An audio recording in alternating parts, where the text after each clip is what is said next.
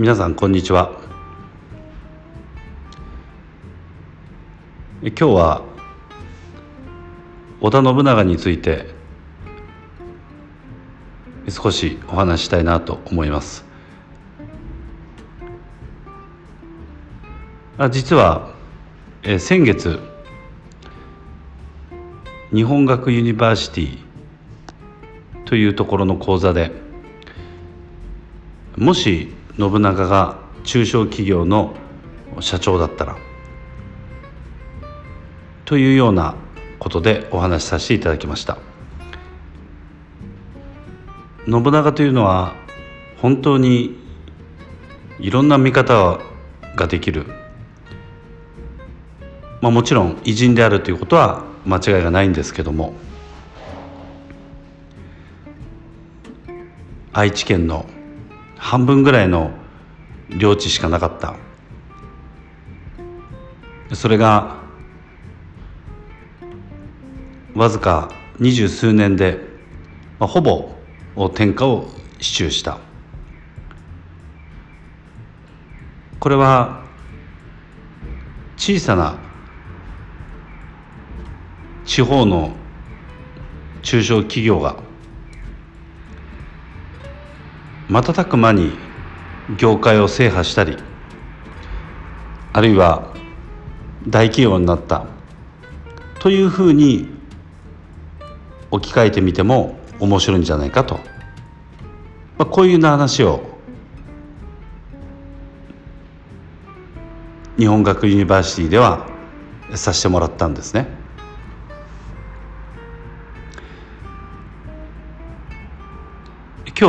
話ししたいのはその中でも3つのところに絞ってお話したいなと思います。まず第一にもし中小企業まあ皆さんが仮に酒屋さんとか営んでたとしますよね。まあ地元相手に当然仕事をしてると思うんですけどもある時に大きいショッピングセンターが来ました。自分の地域にですね。そうするともちろん大きい会社ですから値段も安いかもしれませんし品揃えも豊富かもしれませんよね。こんな時に信長だったらどう考えるか。私は実は歴史というのは繰り返すということではなくて同じようなことが起きるよというふうに見る方が良いのではないかと考えてるんです。例えば今の例で言えば値段とか品揃えで大きなショッピングセンターに地域の酒屋さんが勝てるかと考えるとそれだけで言ったらなかなか難しいかもしれないですよね。皆さんどうでしょうか？もし信長だったらこういうふうにするかな？考えてみても面白いんじゃないかなと思うんですね。信長の戦いで有名な桶狭間の戦いがあります。これは生が大に勝つ見本と言うべきものだと思うんですよね。一つには徹底的な情報収集というのがあります。これは例えば当時はですねえー、今川軍っていう、まあ、非常に大きな勢力と戦ったわけなんですけどももし皆さんが先ほどの事例のように小さな酒屋を営んでいて地域にショッピングセンターが来たとしたらどう捉えていくかこれが実は歴史を学ぶ一つのことではないかと思うんです。例えば桶狭間の戦いの時に信長がどうしたのか情報収集という話をしましたがこのやり方は相当徹底されています。例えば相手の持っている所有物まあ武器だけじゃなく食料にしても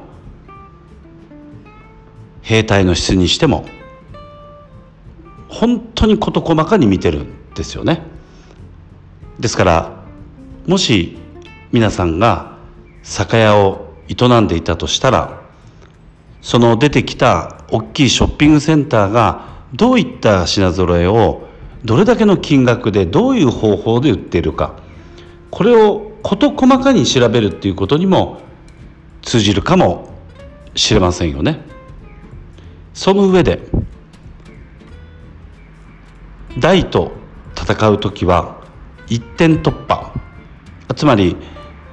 この桶狭間の戦いでは相手方の大将である今川義元の首を取ろうと働いたわけなんですけど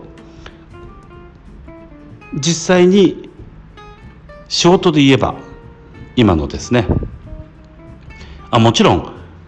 相手方を打ち取るっていうことはできないですからね。そうなった時に一点突破っていうところにちょっと視点を置いてみると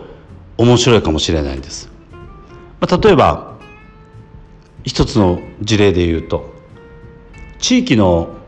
酒屋さんは当然地元の飲食店。まあもちろん個人のお客様もいると思うんですけども、まあ、こういったところが取引先のほとんどだと思うんですよね。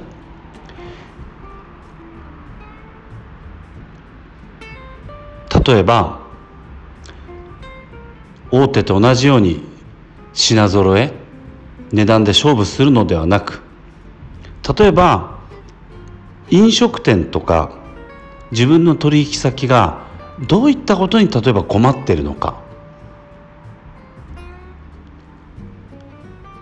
まあ、夜のお店のスナックとかえ地域にあると思うんですよね。ここは実は慢性的な、えー、人手不足に悩んでいる業界ということも言われているんですよね。つまり、え、良さそうな、えー、女の子で働いてるくれる子がいない。つまり求人が実は一つウィークポイントなんですよね。そうした時にもしその地域で困っているのであればこの求人を何らかの方法で、まあ、例えばウェブサイトが、得意であればウェブサイトでもいいと思いますしね何らかの方法で例えば手伝ってあげるとか、まあ、あるいはなかなか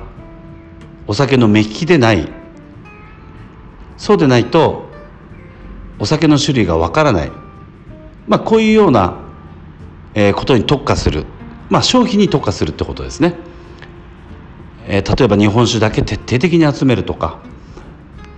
いうこともあるかもしれませんよね。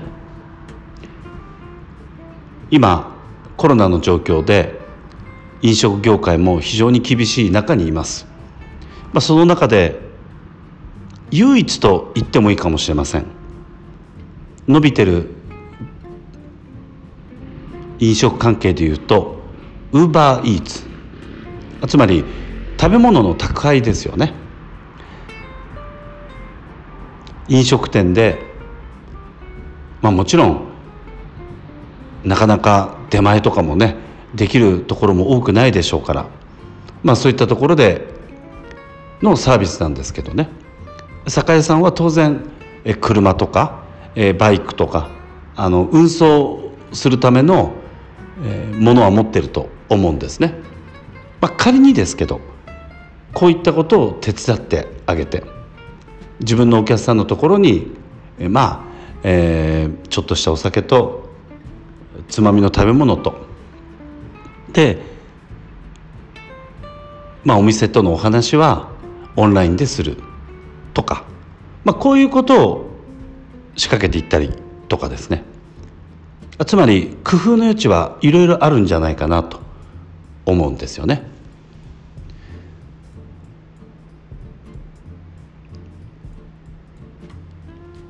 今この飲食店まあ酒屋さんが取引先が多いだろうと見込めるところに対してのお話をしてたんですけど